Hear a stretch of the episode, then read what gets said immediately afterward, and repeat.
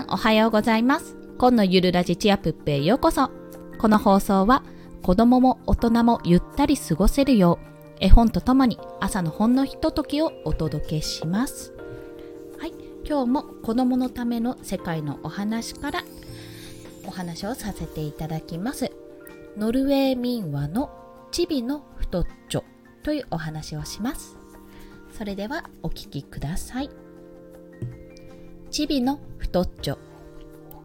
昔毎日パンを焼いてばかりいるおかみさんがありました。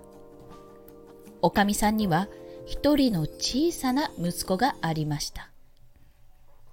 この子はチビで太っちょで美味しいものが大好きでした。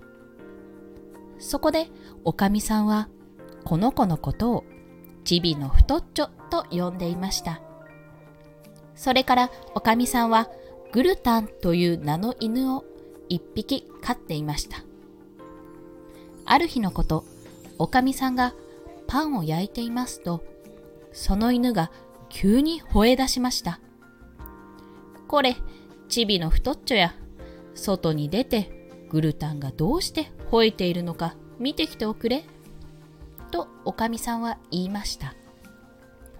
チビの太っちょは外に出てみましたが、すぐ家に入ってきて言いました。大変だよ。頭を脇の下に隠して、背中に袋を担いだ、それは大きな背の高い山のトロルが来るよ。お前は早くコネ鉢の下に隠れなさい。とお母さんは言いました。そこへ鬼ババのトロルが入ってきました。こんにちは。とトロルは言いました。こんにちは。とチビの太っちょのお母さんも言いました。今日、チビの太っちょはお家にいますかね？とトロルは尋ねました。いいえ、鳥打ちにお父さんと一緒に森へ行きました。とお母さんは答えました。それはつまらないね。とトロルは言いました。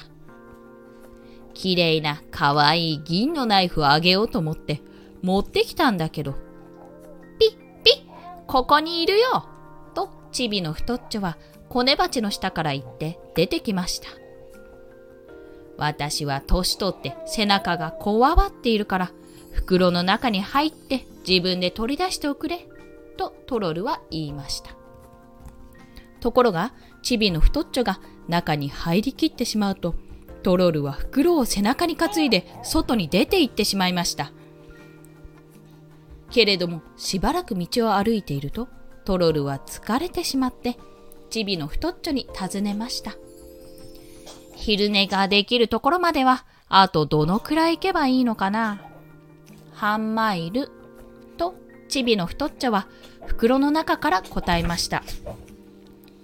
そこでトロルは袋を道に下ろすと一人で小さな森の中に入っていき横になって眠ってしまいました。その間にチビの太っちょはナイフで袋に穴を開け外に這い出すと代わりに大きなもみの木の根を入れておきました。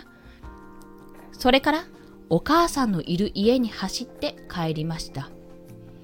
トロルは家に帰ってから袋の中のものを見るとカンカンに怒りました。はい今日はここまでです。また次回続きをお話しします。この続きどうなるか楽しみですね。それでは今日もお聴きくださりありがとうございました。コンでした。ではまた。